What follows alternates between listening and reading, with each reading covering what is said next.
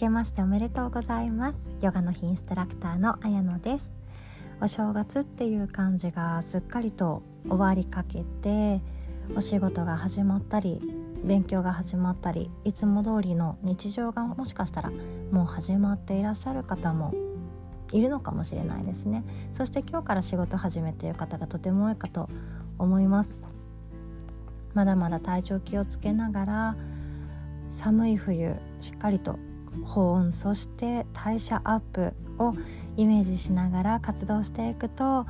冬は太りづらくそして健康的なボディメイクができるんじゃないかなと思っております。で1月2日の大安の夜にですね、えっと、サンカルパっていうサンカルパ瞑想っていうのがヨガでもあるんですけれどもそれと、えっと、手帳を使って2021年を自分でメイクする作り上げるっていうようなワークショップを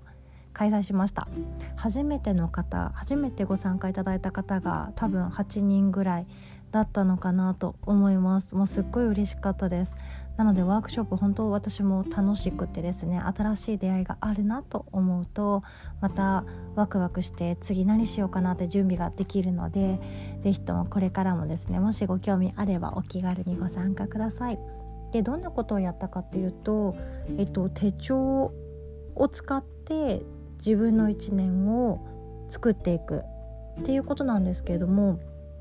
これって何かっていうとほとんど脳科学的なことが大きいんですね。で、えっと、ヨガのサンカルパっていうのは少しアーサナで動かして風呂とかで体を温めて汗を汗ばむくらい動いてからであの瞑想に入っていくんですけれどもその時に自分のなりたい自分像であったりとかやりたいこととかチャレンジしたいことそれをやっている自分の映像もしくはもう達成して願いが叶っている自分の映像をできる限りそう、えーと、繊細にそして彩りをつけて自分の頭の中脳に見せてあげる。映像として見せてあげることによってそのイメージしたものっていうのは脳はですね自分が望んでいても望んでいなくても実現しようとして動き始めてくれるんですね。なので例えばすごい不幸なことを想像するとするじゃないですか。そうするとそういうことばかりを考え始めてしまうんですね。なので逆にやりたいこと今年もしかしたら起業する予定のある方とか副業されているけどその副業を本業にしたいとかあとはもう少しお金に余裕が欲しいとかあとはダイエット成功したいとか好きな人と結婚したいとかいろんな願い事があると思うんですけどできる限りいいことばかり達成したいことばかりを明確に想像し続けるっていうのがとても大切になっていきます。それを1年の一番初めにやるからこそその1年が自分で作り上げていきやすくなるってわけなんですね。仕組みはそんな感じです。で手帳については今回いろいろとお伝えさせていただいたので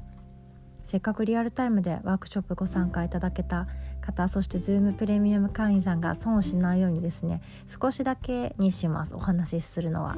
全部お話ししたいところなんですけれども、えっと、いつでも見返せるページを作りましょうっていうお話をしました。で手帳ってあのもうスマホとか iPad とかで完結している方も多いと思いますでも私はこのご時世だからこそ本の手帳物体の手帳をおすすめします。でスマホとかだとやっぱり、まあ、書いたりするアップルペンシルとかで書いて自分の手帳を作り上げていくっていうことはもちろんできていいと思うし私も便利だなって思うんですけれどもやっぱりですね自分がアウトプットしようとか自分と向き合う時間それが手帳が与えてくれるものなんですけれどもその自分と向き合ってる時間の間に例えば LINE の通知がポロンと来たりとかすると集中力が一気にどこかに飛んでいってしまったりとかしてしまうわけなんですよ。誘惑がスマホの中ってすっごい多いんですよね。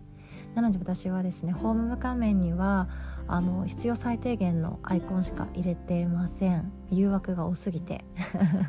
なので誘惑に強い方は全然いいかと思うんですけどできる限り本をおすすめします。であとですねモヤモヤしたり心配事が大きくなったり迷ったり誰かに何か言われて傷ついたりそんな時にですねパッと開いパッと開くページを作っておくっていうのがとてもよくってですねそれが自分が悩んだ時の保険になるんですね。でそうするとどうなるかっていうと自分との決め事自分が大切にしているルールをそこのページに書いておくとあ私そうだった自分とこういうこと約束していた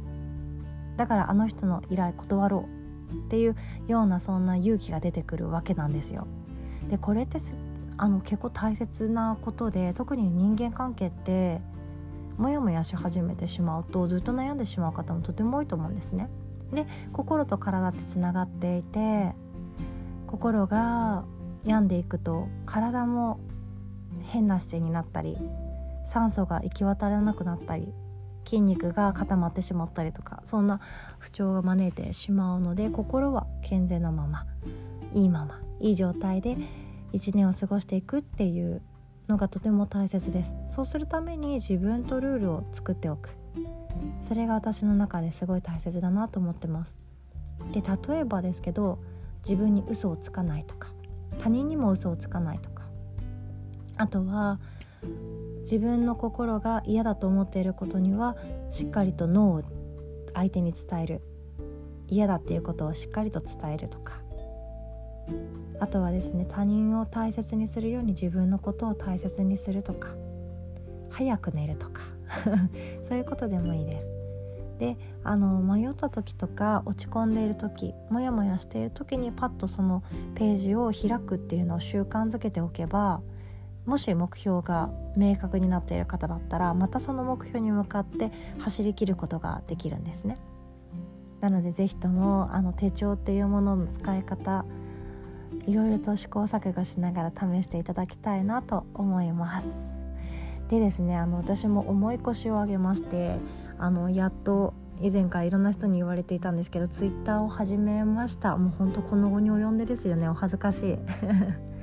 で、えっと、私が学んでいることとかあのいいなと思った情報を、えっと、随時更新していこうかなと思っております。